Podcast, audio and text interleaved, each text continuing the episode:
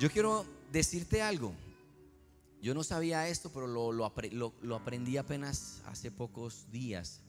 Y es que un profesor de la Harvard, eh, en el año 83, hizo un estudio y llegó a la conclusión que hay diferentes inteligencias. Escúchame. Inteligencias múltiples. Y él desarrolló este estudio, ganó premios, fue, no, fue nominado a muchos reconocimientos a nivel mundial. Y él llegó a, a decir que habían ocho tipos de inteligencias. Porque todos no tenemos las mismas cualidades, las mismas actitudes, las mismas virtudes. Y por ejemplo, un mono, si lo colocamos en el mar, no le va a ir tan bien como a un delfín. Pero si colocamos al delfín en un árbol, vamos a decir que es el delfín tan bruto, pero es que no tiene esa actitud.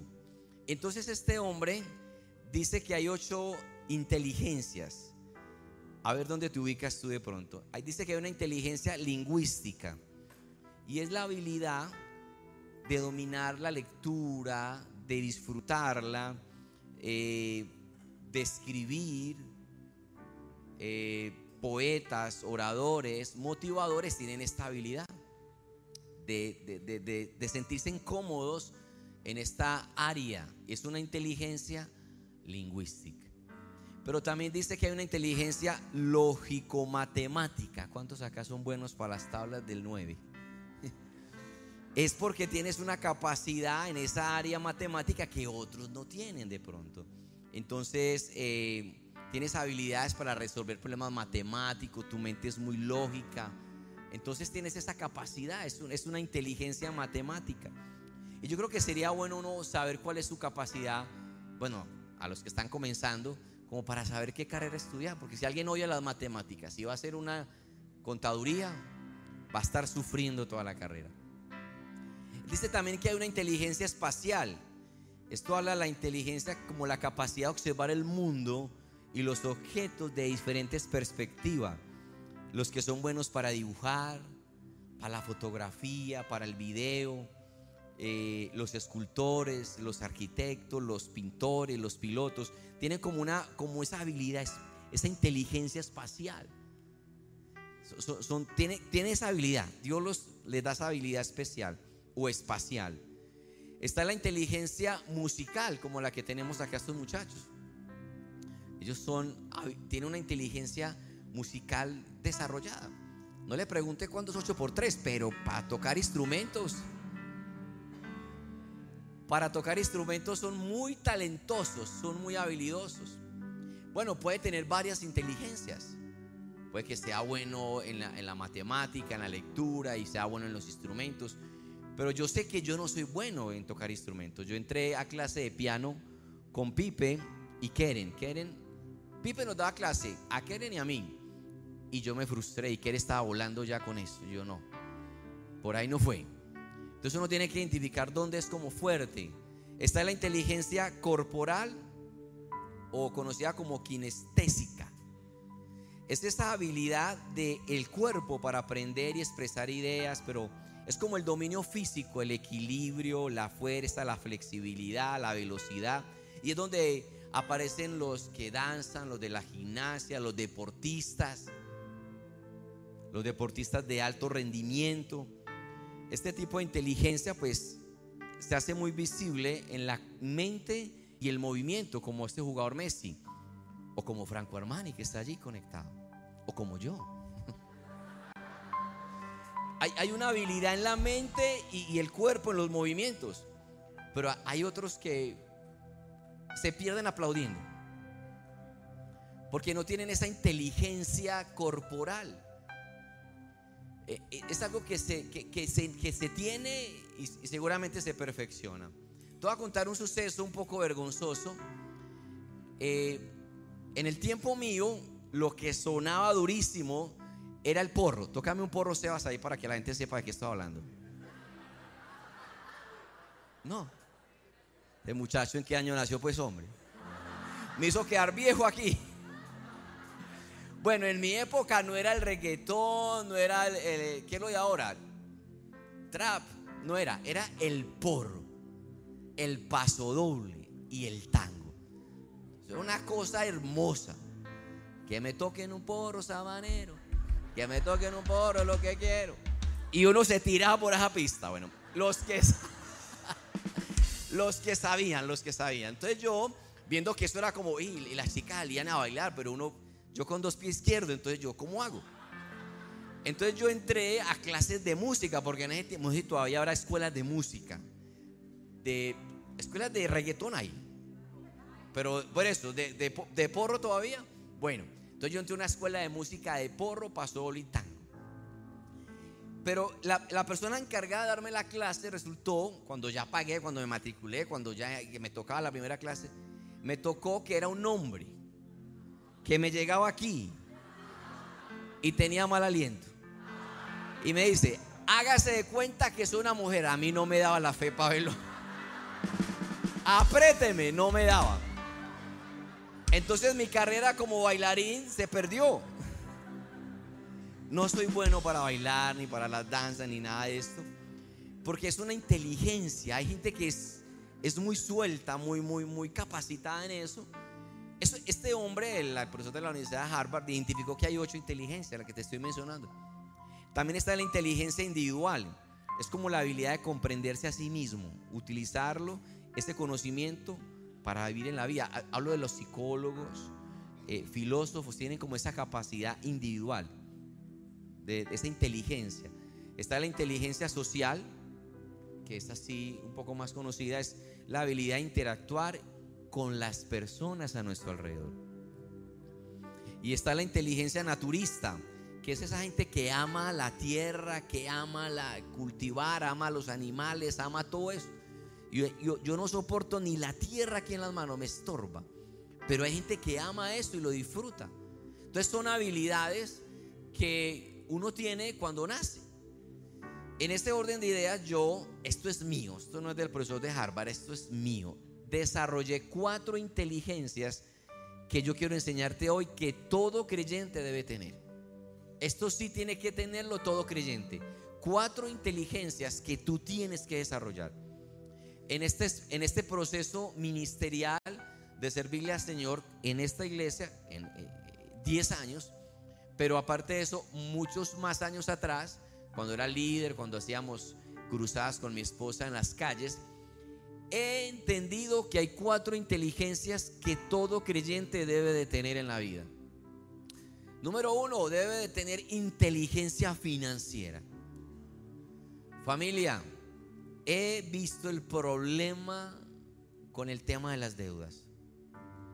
Y a veces la gente pide más dinero y la respuesta no es más dinero, es tener mejor administración de lo que tienes.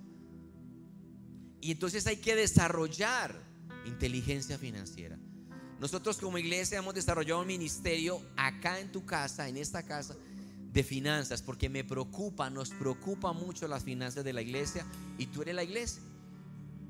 Y hay, hay profesionales para apoyarles en las ideas creativas para que puedan avanzar bien.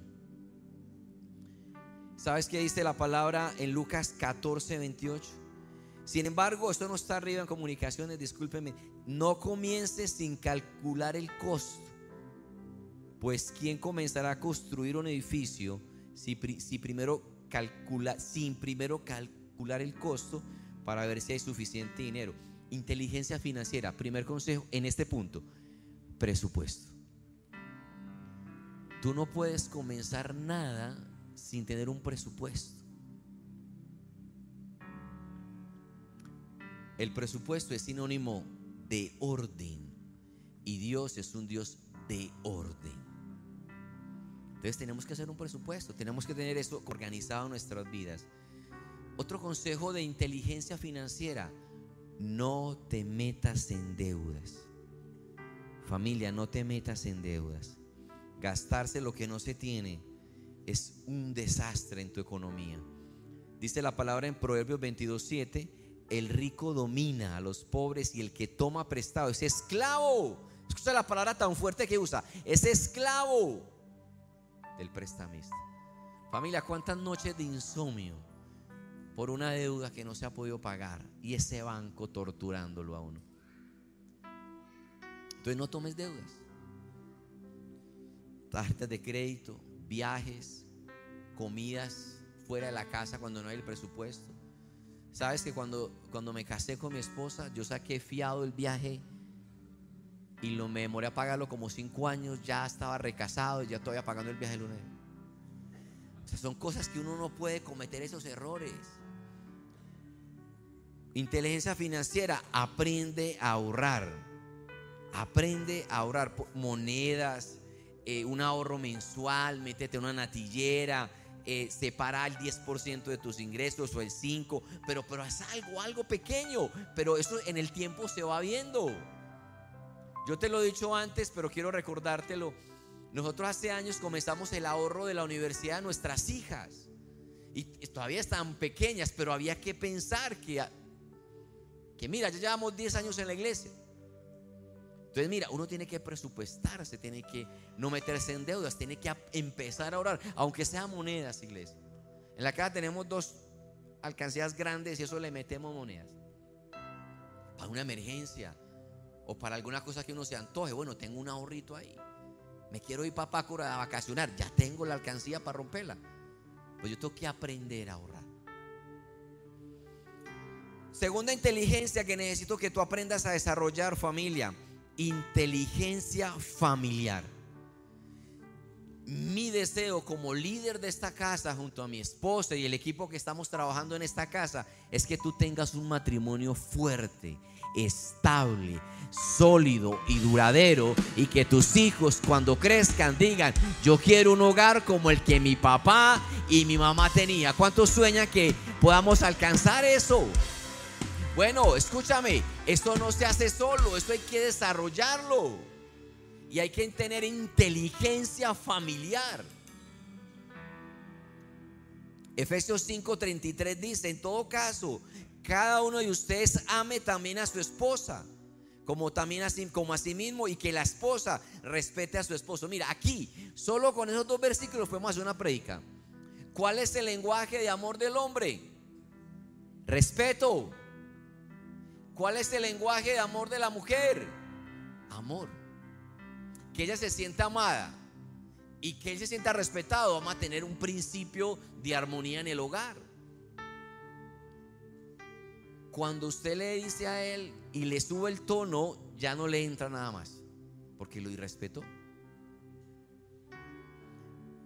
Cuando tú la tratas bruscamente, le hablas ásperamente, no la estás amando porque ella es como vaso más frágil. Entonces necesitamos colocar inteligencia familiar. En este orden de ideas, pues hemos desarrollado acá en la casa tres distintos seminarios de parejas. Todos son espectaculares. Y tenemos un encuentro de parejas que este, este año fue en Guatapé y el otro año va a ser en Hawái o Cartagena o Guatapé otra vez. Estamos definiendo. Estamos definiendo, pero vamos a hacer otro porque nos interesa. ¿Qué pasó? Porque queremos que nuestros matrimonios sean fuertes y sólidos. Y en un seminario que tenemos que se llama Los cinco lenguajes del amor, mira cosas tan sencillas. Cada mujer, cada hombre tiene un lenguaje de amor. Así como hablaba de las inteligencias múltiples, todos tenemos diferentes eh, cualidades. En el amor, en el matrimonio, tenemos cinco lenguajes de amor. Cinco. Esto lo hablo en un minuto, pero es un seminario de meses. Tiempo de calidad. Ese puede ser el lenguaje de tu cónyuge. Este es el lenguaje de mi esposa. Mi esposa me dice amor. Tiempo de calidad. Yo quiero que, tengamos tiempo de calidad. Salgamos solo, yo. Estoy cansada, esto es tiempo de calidad. Es un lenguaje de amor. Yo creo que identifiques cuál sería tu lenguaje. No, no necesariamente que estés casado, pero ya vas identificando cuál es tu lenguaje. Palabras de afirmación. Ese es el lenguaje de amor de mi niña, de Ami. Ella es palabra de afirmación. Ella se siente amada cuando, cuando le digo palabras de afirmación. Tres, toque físico. Mi esposa necesita el toque físico. Si, si, nos sentamos en una mesa y estamos todos ahí conversando, pero ella se sienta allá donde está Sebas, en la mesa, en la puntillo acá, dice, ¿para qué me casé? Pues me hubiera quedado en casa. Porque ella, ella dice que no se siente amada si no estoy ahí como con chipa, que no, lo, lo va sobando todo el día. Ella necesita que le, toque, que le tome la mano, que le ponga el brazo encima, que le toque aquí la pierna, porque ese es un lenguaje de amor. Para ella es importante eso. Regalos. Hay gente que, que su lenguaje de amor son los regalos y no necesariamente los regalos costosos, pero puede ser un detalle, una chocolatina, una blusita, eh, unos zapatos bonitos, cosas chiquiticas. un bolsito. Bueno, ese, es su, lenguaje de amor, son los regalos. Y que no se le vaya a pasar un aniversario, que no se le vaya a olvidar. Hoy celebramos cuando nos conocimos de amigos en la esquina del barrio el de hace 18 años. No se le vaya a olvidar. Regalos o, actos de servicio. Ese es uno de mis lenguajes, el acto de servicio. Yo me siento amado cuando mi esposa estoy trabajando y me lleva una frutita o me lleva algo picadito o me trae algo, me siento. O cuando hacen algo por mí, yo me siento amado así. Cuando alguien me dice, pastor, no, yo hago esto, déjame, yo voy a la EPS, yo hago eso, yo, ay, me siento tan amado. sí, wow. ¿Quién no? bueno, son cuatro inteligencias. La inteligencia financiera, familia, por favor, tenemos que crecer en la economía. No podemos cometer los mismos errores toda la vida. Inteligencia familiar, tenemos que fortalecer nuestros hogares. Inteligencia social, esta es muy importante. Si tú quieres ser un líder de influencia en tu empresa o en tu universidad o en tu casa o en la iglesia, tú tienes que tener inteligencia social. Es la habilidad de relacionarme. Tú tienes que tener esta inteligencia. Somos eminentemente sociales. Y créeme, una relación te lleva a otra dimensión en la vida. Tú te relacionas inteligentemente, esto te lleva a lugares que ni te imaginas. Eso se llama ser inteligente, ser inteligente, desarrollar inteligencia social. Es importante. Mira lo que dice Colosenses 4:6, que su conversación sea siempre amena y de buen gusto otra versión dice que sea sazonada, o sea, que, tenga saborcito lo que hablas. No hablar con sarcasmo, no hablar con doble sentido, no hablar ofendiendo, hablar, hablar con gracia. Así de malas. No, de malas no. Porque si no tienes inteligencia social no vas a llegar muy lejos. Te lo pasará uno o dos, pero la gente te va sacando. Es que todos me odian. No, no, no, no, no son todos. Tú tienes un problema. Tú eres el problema. Cuando son todos, es porque eres tú.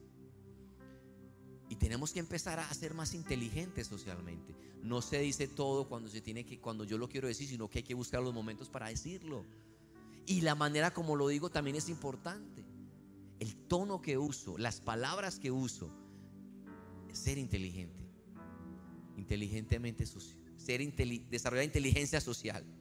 Proverbios 12, 18 dice, hay hombres cuyas palabras son como golpes de espada. ¿Cómo será eso? Hay hombres cuyas palabras son como gol. ¿Cómo se sentirá eso? Mas la lengua de los sabios es medicina.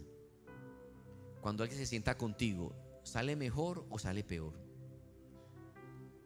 Cuando tiene un tiempo contigo de hablar o hablas con doble sentido o imponiendo.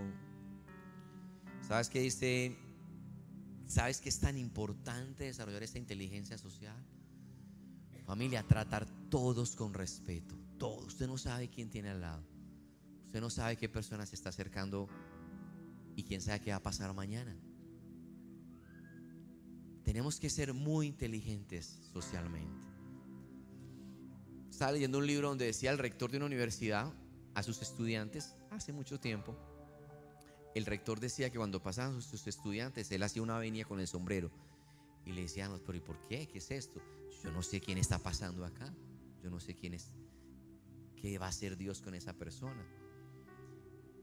¿No sabes tú ese favor que estás haciendo hoy, cómo te lo van a devolver mañana? Multiplicado. esa persona que tú estás ahora eh, ayudando con, mira, yo sé que estás pasándola mal, yo te apoyo en este mes, déjame yo cargo, déjame yo te cuido los niños. Una, una chica perdió a su esposo muy joven, tiene una niña de 6 años, se sintió tan mal, pero sabes que las personas de alrededor llegaron y le hacían aseo en la casa, le preparaban la cena, le quedaban la niña. Esa mujer nunca olvidó eso. Y esa mujer hoy es una de las mejores promotoras en Estados Unidos.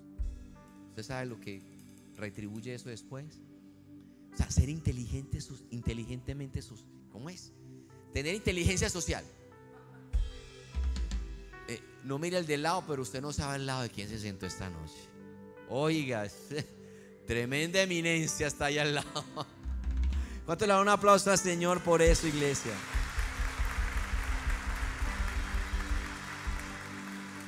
No tratar a nadie con menosprecio porque tú lo veas de alguna manera o te parece que no es importante. Uno se estrella.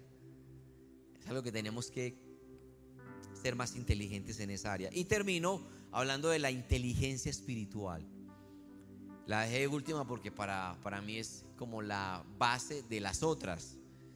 Colosenses 1.9 dice, por lo cual también nosotros, desde el día que lo oímos, no cesamos de orar por vosotros. Estoy leyendo, creo que Reina Valera, y de pedir que, que seáis, Reina Valera, llenos del conocimiento de su voluntad en toda sabiduría e inteligencia espiritual. Di conmigo, inteligencia espiritual. Está en Reina Valera y lo llama así, inteligencia espiritual. Para que andéis como es digno del Señor, agradándole en todo, llevando fruto en toda buena obra y creciendo en el conocimiento de Dios. Escúchame, inteligencia espiritual. Salomón lo colocaron como gobernador de una nación. Y Dios se le aparece en sueños y le dice, ¿qué quieres que te dé? Pídeme lo que quieras. Y este hombre pidió sabiduría, conocimiento, inteligencia espiritual. Y Dios se agradó tanto porque, porque no me pidió fama, no me pidió riqueza, no me pidió larga vida, me pidió sabiduría, conocimiento, inteligencia espiritual. Y le agradó tanto lo que Salomón pidió que Dios dijo, no, te lo va a añadir. Larga vida, fama y sabiduría como ningún hombre va a tener en la tierra y riquezas. Yo pienso que es una oración muy válida. Primera de Reyes 3:9. Da pues a tu siervo corazón entendido para juzgar a tu pueblo, para discernir lo bueno y lo malo. Inteligencia espiritual. Las personas que tienen inteligencia espiritual desarrollan tres cosas. Intuición, conciencia y comunión espiritual. Otra vez. Cuando tú tienes inteligencia espiritual, desarrollas intuición espiritual, conciencia espiritual y comunión espiritual. ¿Qué es intuición? Mira, cuando tú pidas hoy, Señor, yo quiero que tú me des sabiduría, conocimiento e inteligencia espiritual. Entonces, desarrollas intuición. ¿Sabes que la intuición es discernir, tener discernimiento en la vida? Es como que tus ojos espirituales se abren, que lo que estás viendo no es todo, que hay más. Y esa intuición espiritual es la que te permite ir más allá de lo que las palabras están, de lo que estás escuchando o de lo que estás viendo. Pero eso viene cuando tienes inteligencia espiritual. ¿Se acuerdan cuando Faraón estaba buscando a alguien que interpretara el sueño que había tenido y no había nadie? Pero entonces llegó José, Génesis 41, 38. Fue escogido José a gobernar y dirigir junto a Faraón. Fue escogido José por su inteligencia espiritual. Familia, ¿me están entendiendo lo importante que es esto? Mira, Salomón fue puesto allí y Dios le añadió mucho más porque él pidió esto. José fue puesto al lado de Faraón porque él tenía inteligencia, intuición, conciencia y comunión. mira lo que dice Génesis 41, 38. Entonces el Faraón les preguntó a sus servidores, ¿podemos encontrar una persona así en quien reposa el Espíritu de Dios. Luego le dijo a José, puesto que Dios te ha revelado inteligencia espiritual, no hay nadie más competente y sabio que tú. Quedarás a cargo de mi palacio y de todo mi pueblo. Esto, esto va a ser así, que va a haber muchas personas tratando de llegar a un cargo público o privado, alguna una esfera, un puesto de, grande, alto, y van a mirar, pero es que no hay nadie como tú, como los de este oeste, son inteligentes, tienen intuición, son personas capacitadas y definitivamente no hay otro, hay que ponerlo a él. Dale un aplauso más fuerte, iglesia.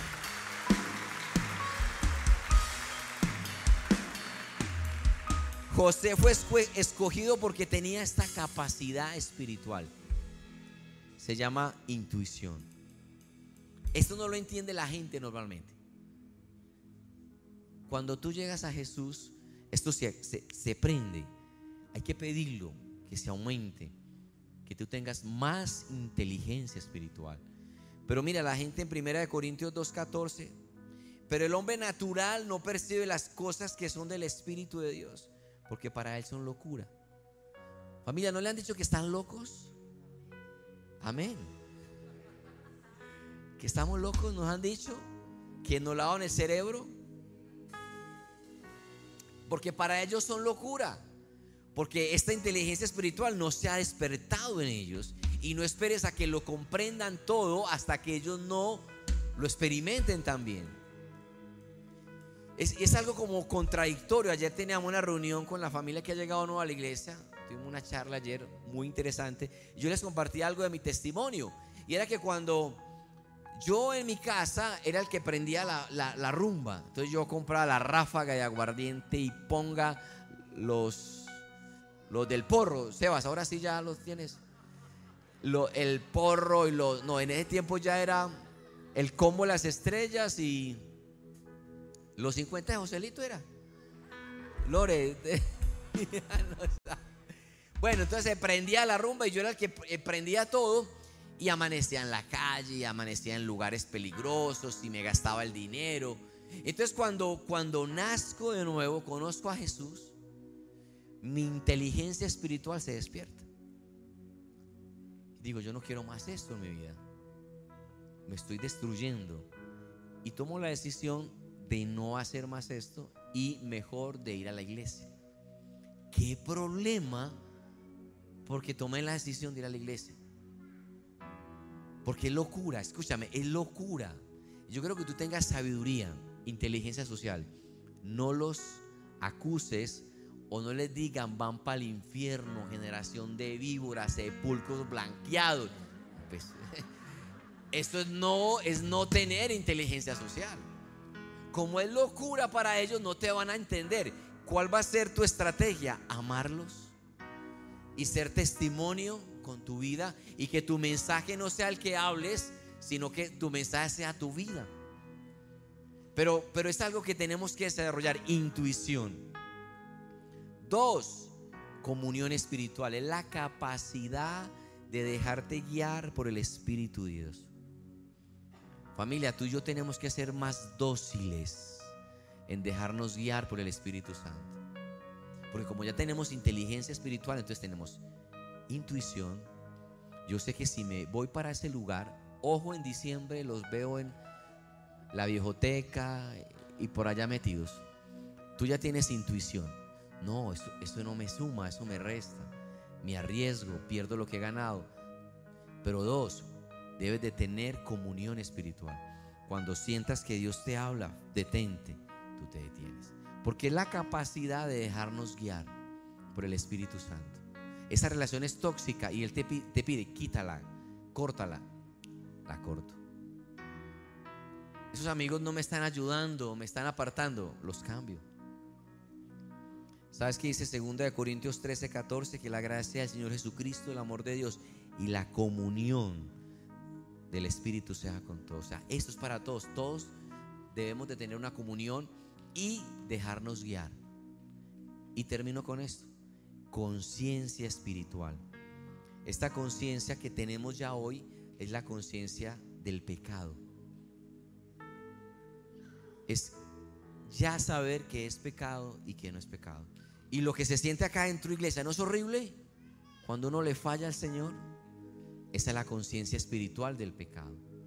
Y que tenemos que estar cuidándonos de esa conciencia que es una alerta. Es como el carro cuando se prende una, el, el bombellito de la gasolina, es una alerta de que se está acabando o que se acabó. Esa es la conciencia del pecado, la conciencia espiritual, para que tú puedas no perder esto que Dios te ha dado. Romanos 6, 6 dice, sabemos que nuestra vieja naturaleza fue crucificada con Él para que nuestro cuerpo pecaminoso perdiera su poder de modo que ya no siguiéramos siendo esclavos del pecado. O sea, esta conciencia espiritual nos alerta del pecado, nos mantiene cuidando porque esta naturaleza tiene que ser crucificada todo el tiempo. Entonces las personas pueden decir que tú has cambiado mucho y sabes que es verdad. Hemos cambiado muchísimo. Yo traté cuando yo comencé con el Señor, yo traté de mantener mi relación con los amigos de mi barrio, que los que había crecido. Familia, yo traté, pero no era capaz. Porque yo ya estaba en otra cosa que ellos no me entendían. Entonces me decían, ¿cambiaste mucho? Sí, cambié mucho. Porque ya hay una inteligencia espiritual y tú también cambiaste mucho porque ya hay algo nuevo en ti. Tu mente fue renovada.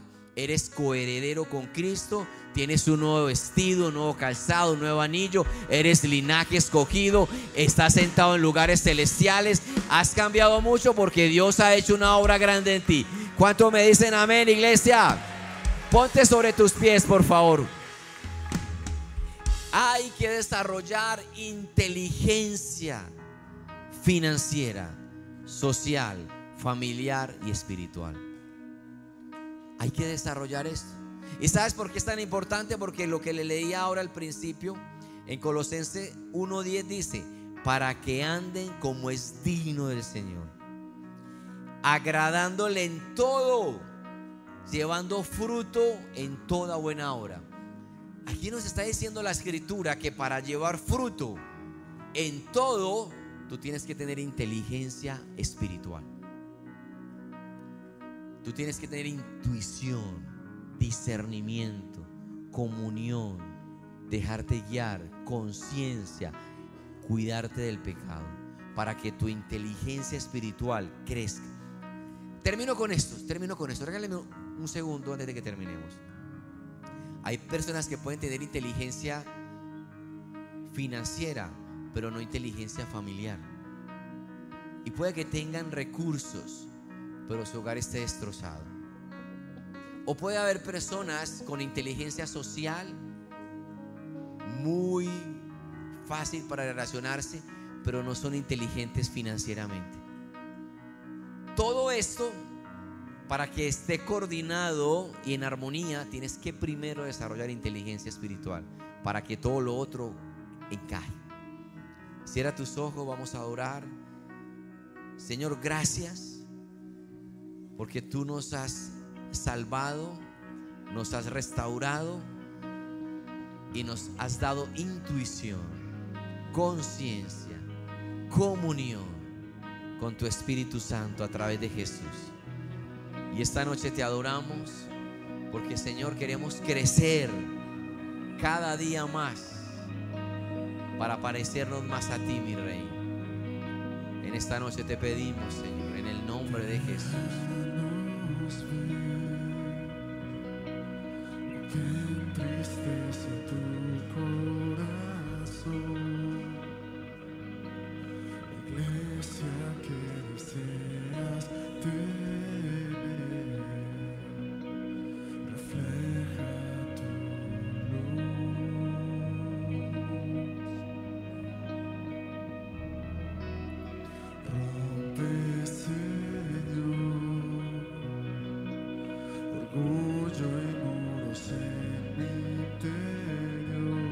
Levanta tu voz, iglesia.